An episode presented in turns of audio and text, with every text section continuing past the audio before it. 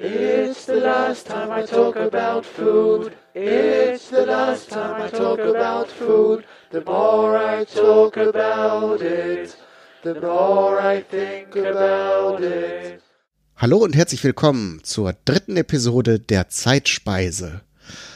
Und wie immer begrüße ich an meiner Seite den Christopher. Hallo. Hallo Kai. Wir haben wieder in der Geschichte der Kulinarik gewühlt und heute ist Christoph an der Reihe. Was hast du uns denn Schönes mitgebracht? Ja, äh, passend zu den steigenden Temperaturen ähm, möchte ich heute über ein Eis reden und zwar über das Fürst Pückler Eis ähm, das die meisten wahrscheinlich kennen in der Form der Pückler Schnitte, also zwischen zwei Waffelscheiben gepresst. Mhm. Und ähm, ja, die, die Geschichte des Pückler-Eises muss natürlich beginnen mit der Geschichte von Graf Hermann Ludwig Heinrich von Pückler-Muskau. Okay. Ähm, genau, es war, es war ein, ein freier Adeliger, der 1700 am 30. Oktober 1785 in Schloss Muskau bei Görlitz in der Oberlausitz geboren wurde. Das liegt ähm, heute ganz an der, an der polnischen Grenze. Also man kann von diesem Schloss äh, nur wenige Meter, äh, wenn man da wenige, wenige Meter weiterläuft, ist man schon in Polen, also ganz an der Grenze zwischen Deutschland und Polen. Und ähm, der war seines Zeichens äh, Landschaftsarchitekt, Schriftsteller und Weltreisender, also ein richtiger Lebemann. Aha. Genau. Äh, der ja durchlief dann also eine ganz äh, standesgemäße Laufbahn für für einen äh, geborenen Grafen, Studium in Leipzig, ähm, äh, trat dann ins äh, preußische Militär ein, ähm, nahm dann auch an der Völkerschlacht bei Leipzig teil und äh, ja, dann begann er seine, seine Weltreisen, ähm, machte ausgedehnte Reisen häufig zu Fuß in die Provence und nach Italien. Also weil wahrscheinlich gab es kein anderes Fortbewegungsmittel ähm, oder wahrscheinlich war das auch irgendwie so sein Wandern sein Hobby. Also er lief dann halt von, von Sachsen in die Provence und nach Italien. Ähm, war auch äh, dann in, in der Armee, auch äh, stieg dann immer weiter auf, war dann irgendwann Verbindungsoffizier zur Zaren Alexander I. Äh, in, in den Feldzügen gegen Napoleon, also, also der, der Koordinator zwischen dem zarischen Heer und dem preußischen Heer. Und ähm, 1812 bereiste er, bereiste er das erste Mal England. Und dort äh, traf ihn dann Inspiration. Er sah diese ausgedehnten Parkanlagen in diesen englischen Landschlössern und Landburgen. Äh, und äh, dort wurde dann inspiriert äh, und fühlte sich berufen zum Gartenkünstler und ähm, ja, kehrte dann nach, nach äh, Sachsen zurück, nach Preußen. Also es war am Anfang gar nicht preußisch, sondern Muskau fiel dann erst nach dem Wiener Kongress an Preußen und äh, dann wurde es auch, wurde halt auch preußischer Adliger, heiratete dann 1817 Lucy von Hardenberg die war die Tochter des preußischen Staatskanzlers Karl August von Hardenberg, also ein hoher Beamter im preußischen Staat. Und wahrscheinlich durch diese Verbindung wurde er dann auch zum Fürsten erhoben. Ähm, aber äh, war dann auch nur Fürst des Namens Also Muskau, die Grafschaft Muskau wurde dann nicht zum Fürstentum erhoben, sondern es wurde, also nur sein Titel wurde sozusagen angehoben ja, relativ schnell, 1826 ließ er sich dann von ähm, Lucy scheiden, pro forma, ähm, aber es verband sie eine lebenslange Freundschaft und ähm, er bereiste zwischen 1825 und 1829 wieder England. Ähm, vor allem um eine reiche Erbin zu finden, die er heiraten konnte, weil er hatte sich ziemlich verhoben mit seiner ersten Parkanlage und war dadurch stark verschuldet. Und ähm, ja, er fand keine Braut, die er heiraten konnte und, und sozusagen ihr Geld abgreifen konnte, aber seine Reiseberichte waren sehr erfolgreich. Also ähm, seine Reisen nach, nach England vor allen Dingen und dann auch äh, im Laufe der Zeit woanders hin ähm, verkauften sich zuerst in Deutschland, dann in England und dann auch in den USA hervorragend und dadurch kam er dann durch, zu einigem Geld und dann wollte er auch nach Nordamerika reisen, also wo dann auch seine Bücher sehr erfolgreich waren. Ähm, aber er verpasste die Abfahrt des Schiffes nach Amerika wegen eines Duells. Also ein Duell, an dem er beteiligt war, oder? Genau, ein Duell, an dem er beteiligt war. Es ist nicht überliefert, ähm, in welcher Form. Also äh, war er einer der Duellanten oder ein Adjutant oder jemand, der das bezeugt hatte. Aber auf jeden Fall verpasste er das Schiffs und ja, äh, reiste dann auch nie in späterer Zeit nach Amerika. Ähm, bereiste dann aber ähm, den Orient beziehungsweise Afrika, ähm, reiste dann nach Algerien, Ägypten, ähm, in den Sudan und im Sudan, äh, als er dann aus dem Sudan zurückkam in Kairo, kaufte er tatsächlich auf dem Sklavenmarkt eine zwölfjährige Sklavin, Mahbuba hieß die, und ähm, brachte die dann 1837 zurück nach Muskau und äh, äh, das Mädchen verstarb dann aber relativ schnell 1840 ähm, an Tuberkulose. Ähm, genau, diese, diese Machbuba, die äh, spielt noch eine wichtige Rolle in, in der, im Rezept von Fürst Pückler Eis. Also die sollte man sich vielleicht im Hinterkopf behalten. Okay. Diese ganze Geschichte etwas, die wird manchmal etwas romantisiert, weil, okay, er kauft dann dieses zwölfjährige Mädchen auf dem Sklavenmarkt, es wird dann irgendwie seine Mätresse ähm, er ist auch zu dem Zeitpunkt schon anderweitig verheiratet. Das darf man nicht vergessen.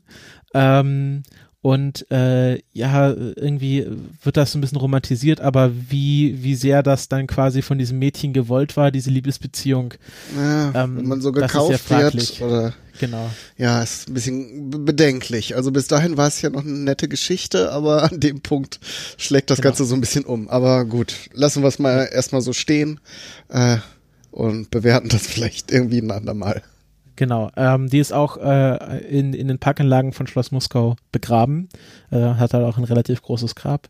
Und ähm, ja, also dieser Lebensstil, dieser extravagante Lebensstil, vor allem äh, im Vergleich zu seinen äh, Zeitgenossen in Preußen, war doch sehr, ähm, ja, den anderen Leuten suspekt. Ähm, äh, weil das ja eigentlich schon die Biedermeierzeit war und er war sozusagen noch so ein ähm, Relikt aus dieser aus dieser Roman deutschen Romantikzeit, also mit seinen Weltreisen und Italienreisen. Daher und wahrscheinlich auch die Wanderung. Und da kam ich eben auch so drauf. Genau. Da dieses, dieser romantische Wandersmann, der so durch die Landschaft streift, war ja auch ein sehr typisches Motiv. Er hatte auch den Beinamen der tolle Pückler. Ähm, und äh, war also für- in seiner Zeit relativ begann, bekannt, vor allem als Landschaftsgärtner und und äh, und äh, Autor. Ähm, hatte teilweise auch sehr liberale Ansichten, was so die Eigenverwaltung der Kommunen anging, war aber auch dann sehr deutschnational, äh, äh, also beteiligte sich aktiv an der Germanisierung der Sorben, die ja dort in Sachsen auch bis heute leben als deutsche Minderheit und ähm, ja, vernachlässigte auch die Volksbildung seiner Untertanen. Also es war anscheinend auch ein sehr nachlässiger ähm, Fürst. Und ähm, 1845 musste er dann das Schloss verkaufen ähm, äh, und äh, ja, zog dann auf ein anderes Schloss, was er glücklicherweise geerbt hatte, nämlich das Schloss Branitz in Cottbus. Und um dieses Schloss Branitz in Cottbus legte er dann eine riesige Parkanlage an, im englischen Stil. Und die- diese Parkanlage gibt es heute noch, ähm, heißt dann äh, Fürstpückler Park. Und ähm, ja, dort ist er dann auch verstorben, 1800, wann war es, 1871. Ähm, noch eine lustige Anekdote zu seinem Tod. Einäscherung war zu der Zeit aus religiösen Gründen verboten und er umging das, also er wollte, wollte nicht als lebendiger Körper begraben werden. Und das möchte, glaube ich, keiner. äh, also, Also als vollständiger. Körper. Genau, er möchte nicht als vollständiger Körper begraben werden, deswegen veranlasste er, dass sein Herz in Schwefelsäure aufgelöst wird Uah. und sein Körper in Ätznatron, Ätzkali und Ätzkalk eingebettet werden soll. Mhm. Also so, dass sein Körper sich dann nach einer Zeit vollkommen auflöst. Krasser Typ. Ähm, ja, also es war, ein, es war, ein, war ein, ein richtiger Lebemann mit, ja, sagen wir mal, fragwürdigen Ansichten und, und äh, moralischen Vorstellungen. Ähm, unter Kennern, jetzt ist die Frage, was Kenner sind, also es wird halt nur unter Kennern, es wird halt so gesagt, unter Kennern gilt Pückler als ein landschaftskünstlerisches Genie und ähm, seine Parks und die Parks auch seiner Schüler zählen zu den Höhepunkten der Landschaftsgestaltung im 19. Jahrhundert. Ähm, also äh, Leute, die sich mit Landschaftsarchitektur auskennen, denen sollte Fürst Pückler wahrscheinlich auch was sagen äh, über das Eis hinaus. Aber kommen wir mal doch zu diesem besagten Eis. Genau, wie kommen wir da jetzt hin? Genau. Also, es gibt den, es gibt einen königlich preußischen Hofkoch Louis Ferdinand Jungius, der 1839 ähm, das erste Mal in einem Kochbuch ein dreisicht, dreischichtiges Sahneeis beschreibt, was er dann betitelt mit Fürstpückler-Eis. Und ähm, es ist anscheinend so, dass äh, Jungius von der vorhin erwähnten Lucy von Hardenberg ähm, 1817 als äh, Hofkoch nach Schloss Muskau geholt wird. Und ähm, in den ähm, im, im, im Kirchenbuch der, der Stadt Muskau wird dann beschrieben, wird er dann beschrieben als Mundkoch seiner Majestät des König von, Königs von Preußen in Berlin, jüngerer Sohn von Johann Friedrich äh, Jungius, prinzlicher Küchenmeisters zu Rheinsberg. Also er war anscheinend auch dann am äh, preußischen Königshof tätig, aber dann halt auch in Muskau äh, Mundkoch äh, oder Hofkoch und Hofkonditor von ähm, Fürst Pückler. Und ähm, so genau weiß man das nicht, aber es könnte sein, dass er dort schon in Moskau dieses Eis erfand. Ähm, aber wie gesagt, erst 1839 wurde es dann als Rezept überliefert. Ähm, Fürst Pückler selber führte sogenannte Tafelbücher, wo er ähm, äh, aufschrieb, äh, zu welchen Anlässen er welche Menüs serviert hatte und welche Gäste anwesend war. Und äh, da wurde nie ein, ein Fürstpückler-Eis oder ein Eis, was ein Fürstpückler-Eis sein könnte, beschrieben. Also es ist auch nicht wahrscheinlich oder es ist nicht überliefert, dass Fürstpückler selber je dieses Eis gegessen hat. Mhm. Genau. Und ähm, zum Rezept ist es ja immer so eine Sache. Was ist jetzt das Originalrezept? Ähm, es gibt über 30 Rezeptvarianten des Fürstpückler-Eises. Ähm, das Originalrezept von Jungius ähm, ist ein Rezept aus Sahne, Zucker, frischen und frischen Frü Früchten. Und im Winter dann werden die frischen Früchte durch Konfitüre ersetzt. Und das wird dann halt äh, so geschichtet. Also, dass man verschiedene Eisvariationen schichtet und das dann so ähm, wie, wie so einen großen Eiskuchen oder Eisbombe ähm, mit frischen Früchten belegt. Mhm. Und dann gibt es auch so verschiedene Zeichnungen, in denen das so dargestellt ist. Ähm, und das wird als, ähm, in Französisch, französischen Kochbüchern wird es als Demi-Glacé beschrieben, weil halt durch den hohen Fettanteil in der Sahne ähm, das Eis nicht ganz durchfriert, sondern nur halb durchfriert. Ah ja. Ähm, Genau. Es gibt dann eine Weiterentwicklung, äh, jetzt in der Neuzeit, also so 20. Jahrhundert, ähm, und das kommt dann schon näher an das Fürstpückler-Eis ran, was wir kennen, nämlich ein Eis, äh, also ein Schokoladeneis, Erdbeereis und Himbeereis geschichtet. Ähm, und dann kommt da noch eine Makroneneismasse ähm, dazu, die dann mit Maraschino getränkt ist, also einem Kirschlikör. Und äh, diese Makroneneismasse wird heute häufig weggelassen. Also äh, Makronen, ich glaube, sowas mit so Kokosflocken. Nicht, Nicht unbedingt. Makronen. Makronen können, also sind, ist, sind häufig aus Nüssen und Eiweiß. Genau. Also wir kennen es als Kokosmakronen häufig, aber die Macarons sind ja auch Makronen, ja. Äh, die werden ja mit Mandeln gemacht ich habe dann so eine MDR-Dokumentation gesehen, das kann man anscheinend in Muskau gibt's ein gibt's ein Café, Café König, ähm, wo früher die auch die Hofkonditorei drin war und die machen das noch so nach diesem Originalrezept selber. Ah. Also wenn man wenn man mal so einen Reisetipp auch haben will, ähm, Bad Muskau ähm, ist auch äh, Weltkulturerbe diese Parkanlage und ähm, dort kann man dann halt auch in diesem Café König das äh, Eis noch nach einer sehr alten Rezeptur, ähm, also nicht der Originalrezeptur, aber nach einer sehr alten und tradierten Rezeptur ähm, sehen. Und äh, genau, also auch dann mit diesem Maraschino-Likör dazu. Mhm. Ähm, und heute kennen wir es ja eher mit Erdbeer-Vanille-Schokolade äh, und dann häufig als diese Schnitte äh, zwischen zwei Waffeln. Und ähm, Genau, das ist so, so die moderne Variante des Fürstpückler-Eises. Genau, oder als äh, Eistorte, so ein Halbrund, äh, genau. wo dann eben Schokolade in der Mitte Vanille meist und dann so ein Erdbeerkern. Äh, häufig dann auch noch mit so Sahnetupfen, beziehungsweise Vanilleeistupfen, die dann wie Sahnehauben aussehen. Äh, kriegt man so fertig. Oder in der einfachsten Variante in so einer Plastikschachtel. Ich weiß nicht, ob es dann auch noch äh, fürs Pückler Eis heißt, aber diese Variante Schokolade, Vanille, Erdbeer gibt's ja dann auch so mit so drei Fächern in einer, in einer Schachtel.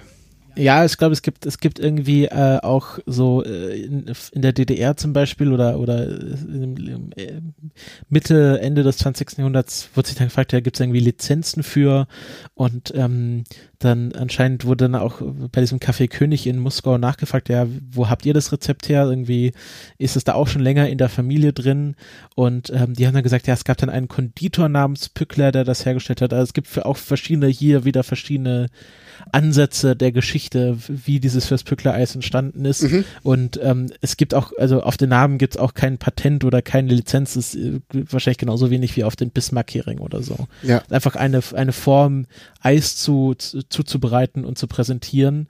Ähm, international äh, ist diese Fürstpückler-Schnitte auch als äh, Neapolitan Ice Cream benannt, mhm. ähm, was sich aber nur auf die auf, auf diese Schichtung des Eises bezieht. Und da ist ah. die Geschmacksrichtung im Grunde egal. Also immer wenn man so geschichtetes Eis hat, dann wird das international oder im englischen Sprachraum als Neapolitan Ice Cream benannt, weil die das halt dann so kennen, das kam da aus Neapel, die Auswanderer aus Neapel hatten das dann mitgebracht. Hatten dieses dringende Bedürfnis, Eis zu schichten.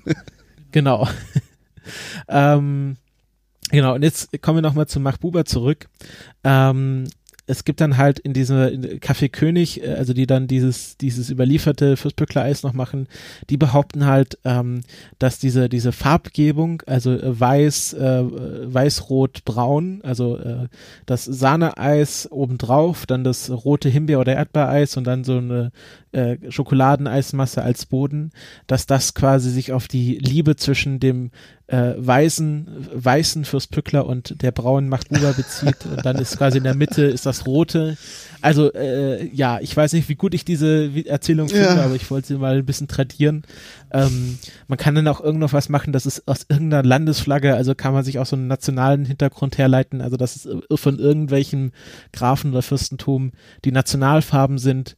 Ähm, und wie gesagt, also das originale Eis, das war wahrscheinlich auch gar nicht äh, gar nicht so, äh, also Schokolade kam da gar nicht drin vor in dem Rezept, von dem mhm. her, ja.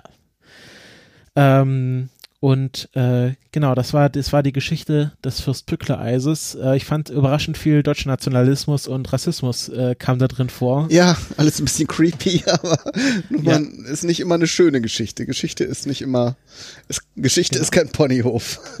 genau, und ähm, ja, und äh, das hat auch, ja, auch relativ wenig mit dem äh, eigentlichen Fürst-Pückler zu tun. Es ist so ein sogenanntes Widmungsgericht ähm, was damals in der Zeit durchaus verbreitet war, äh, dass man einer bekannten Person ein Gericht widmet. Ja. Und da der Fürst Pückler doch relativ bekannt war im 18. Jahrhundert, ähm, ist es nicht verwunderlich, dass ihm auch ein Eis gewidmet wurde. Es war jetzt halt nur sein Glück, dass, dass das äh, jetzt sich bis in die Neuzeit überliefert hat. Mhm.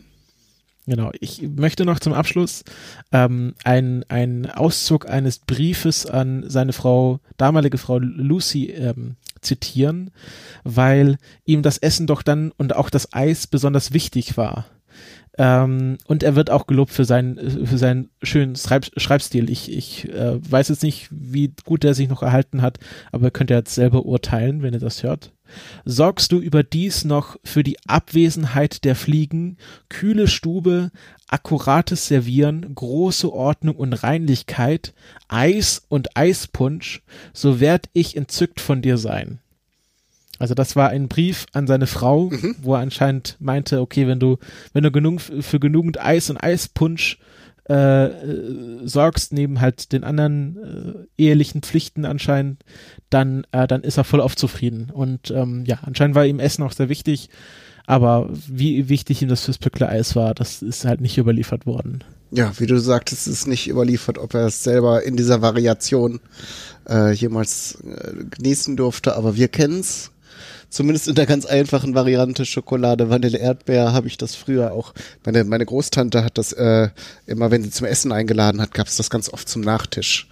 Das war immer schon ein Highlight. Ja. Eis ist ja sowieso immer schon klasse, aber dann mit den drei Farben.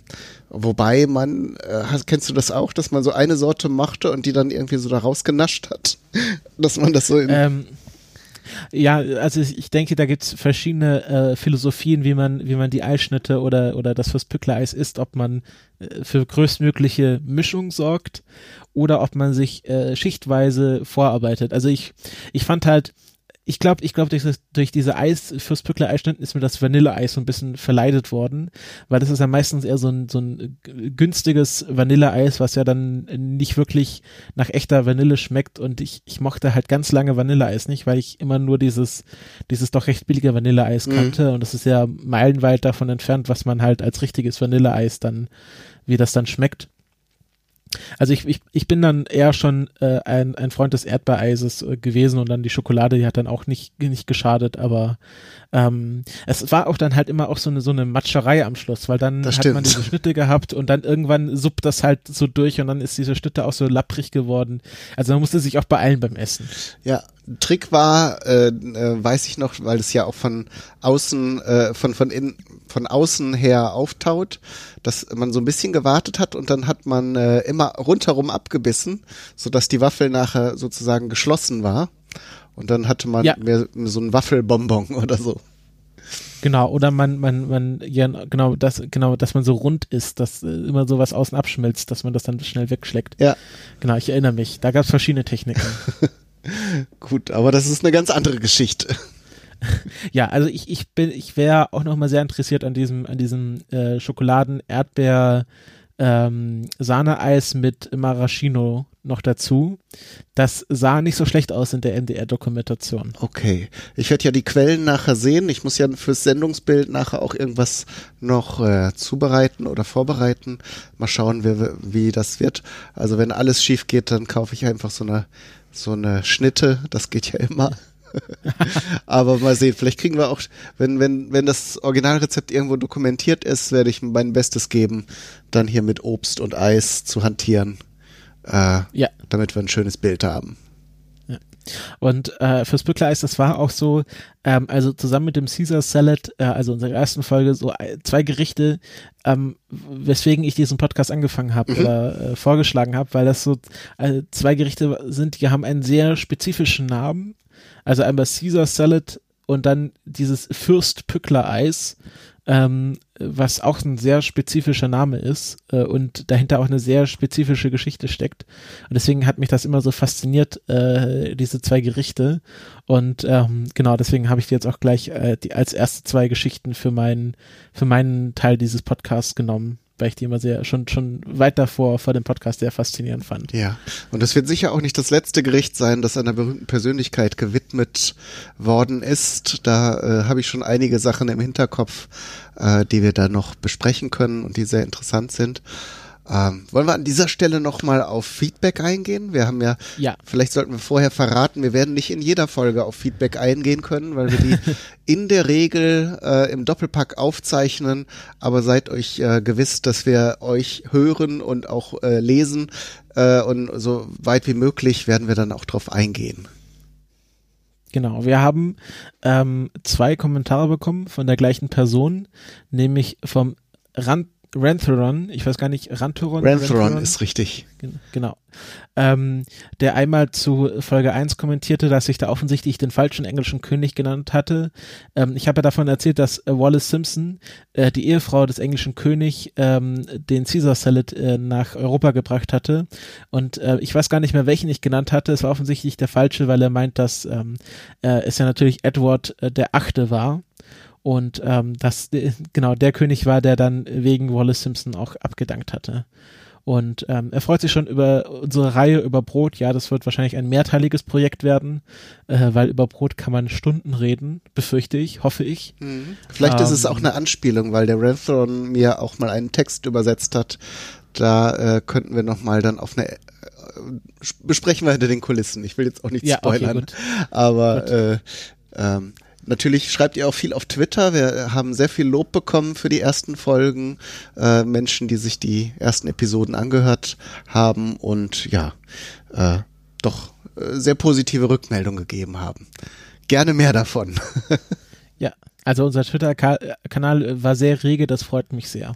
Genau, den erreicht ihr unter Zeitspeise unterstrich, richtig? Pod. Ne? Ja, äh, genau, at Zeitspeisepod, äh, Zeitspeise unterstrich Pod. Ich möchte mich auch gern beim äh, K. Backhaus bedanken, äh, der uns bei FÜD, der äh, Podcast-Suchmaschine, eingereicht hatte. Genau, da findet ihr uns jetzt auch. Findet man uns eigentlich schon auf iTunes? Das noch nicht, das okay. werde ich jetzt gleich erledigen. Das hatte ich dann, hatte ich noch vergessen, das ist ja nur ein sozusagen Verwaltungsakt. Genau. Das ist schnell erledigt.